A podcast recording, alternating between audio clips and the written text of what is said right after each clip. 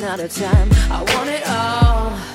Mm-hmm. And I'm wishing they stop trying to turn me off. I want it all. Mm-hmm. Hello，大家好，我是主播 Sony，欢迎收听 Sony 的售价，一个广告人的自白。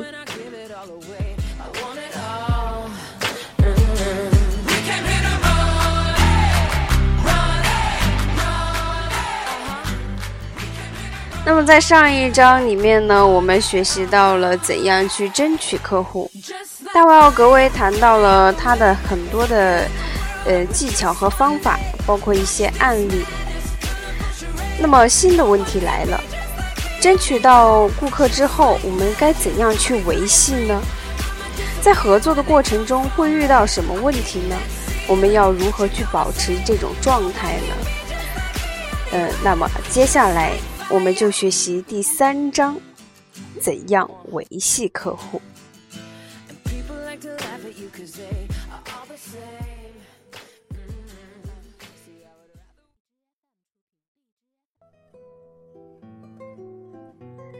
不仅是婚姻会有七年之痒，这个数字呢也会影响着广告公司和他们客户的关系。一般的客户每七年都要换一次广告公司，他会腻味他的广告公司，就像美食家会腻味他厨师做的菜一样。争取一家客户是非常伤脑筋的事情，但是一丢失一家，就会很要命。你要怎么才能说服其他客户，请他们不要辞掉你呢？那我亲眼见过两家大广告公司毁于一家客户跳槽引起的客户出逃风，那个想起来呀，真是让人心寒。当公司总裁明白是由于自己领导无方而导致客户丢失的时候，他会怎么样对待自己的良心呢？他怎么可以随随便便就把负责管理这家客户、尽了最大努力来冲销他所干的蠢事的那些职员给撤掉呢？这些人当中啊，可能就有难得的良才，而他也需要这些人来管理日后争取的客户。但是，作为公司的总裁，他又担得起让他们闲着无所事事的责任吗？一般来说，那是不可能的。我见过广告公司因为丢失一家客户而辞掉了上百个职员的事情。那些可怜的家伙，可能有的因为年龄过大而找不到别的工作。广告公司的员工工资总是很高，可能也就是这个原因。那么，除了戏剧业之外，广告业也许就是最没有保障的行业了。如果你渴望经营广告公司的话，那你必须接受你经常如履薄冰的这个事实。如果你向来胆小怕事，那你肯定注定要失败的。你走上的是一条长满荆棘的路。我羡慕那些当医生的朋友，他们有那么多病人，个把病人放弃，他们并不会毁掉他。那么病人换医生的事情呢，也不会说上报纸让别的病人给看到。律师也让我很羡慕，他们可以放心的度假，他们的委托人肯定不会去和别的律师谈情说爱。那么现在我拥有十九家十分体面的客户，我真的希望能够通过一项法律规定，挖走别的广告公司的客户是非法的。在瑞典，大广告公司真的争取到把生意上禁止挖墙角的法令写进了法典。这倒是挺令人兴奋的。那么，你可以采取一些步骤来减少损失客户的事情。第一，你可以把最好的人才用来为现有客户服务，而不是要把他们分散用于追逐新的客户。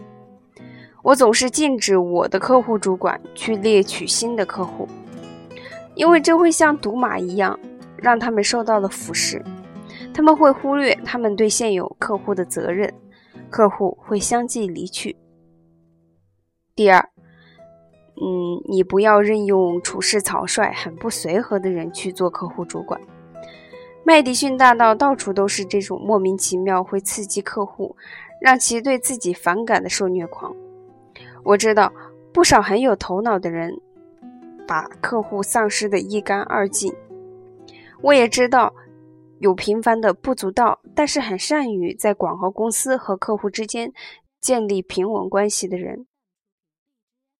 第三呢，就是要避免揽进那些一再辞掉自己广告公司的客户。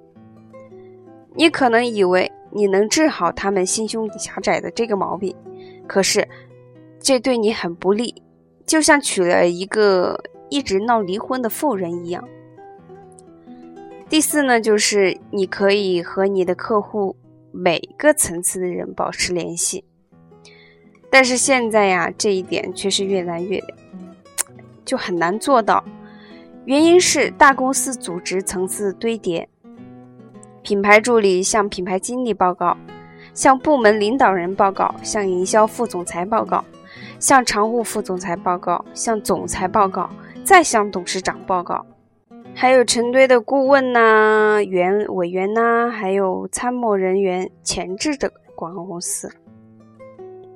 大多数公司的董事长、总裁根本不和他们的广告公司来往，这已经成了惯例。那么，请注意，他们依然会在有关广告的问题上做重大的决定，但是他他们呢，从来不和他们的广告代理亲自见上一面。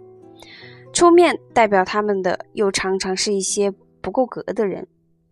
我经常从广告经理口中听到一些十分愚蠢的话，据说是他们总裁讲的。而我知道他们的总裁根本不可能讲这样的话，我毫不怀疑。同时，这些总裁也听到了，据说是我讲的相当可笑的话。在这些结结巴巴的信息传递过程中，还没有等你搞清楚是怎么回事儿，客户可能早就把你已经辞掉了。那么，这让我想起了第一次世界大战期间流传的一段故事。一位少校从前线战壕里给他的总部传递一个口信。开始的口信是这样的：“请增援，我们即将推进。”经过一级一级的口传，到达司令部的时候，口信变成了：“请给三四便士，我们要去跳舞。”好，今天的学习呢到这里就结束了。那么在下一节里面呢，将会有更多的案例。期待大家的收听和关注，今天的节目到这里就结束了，再见。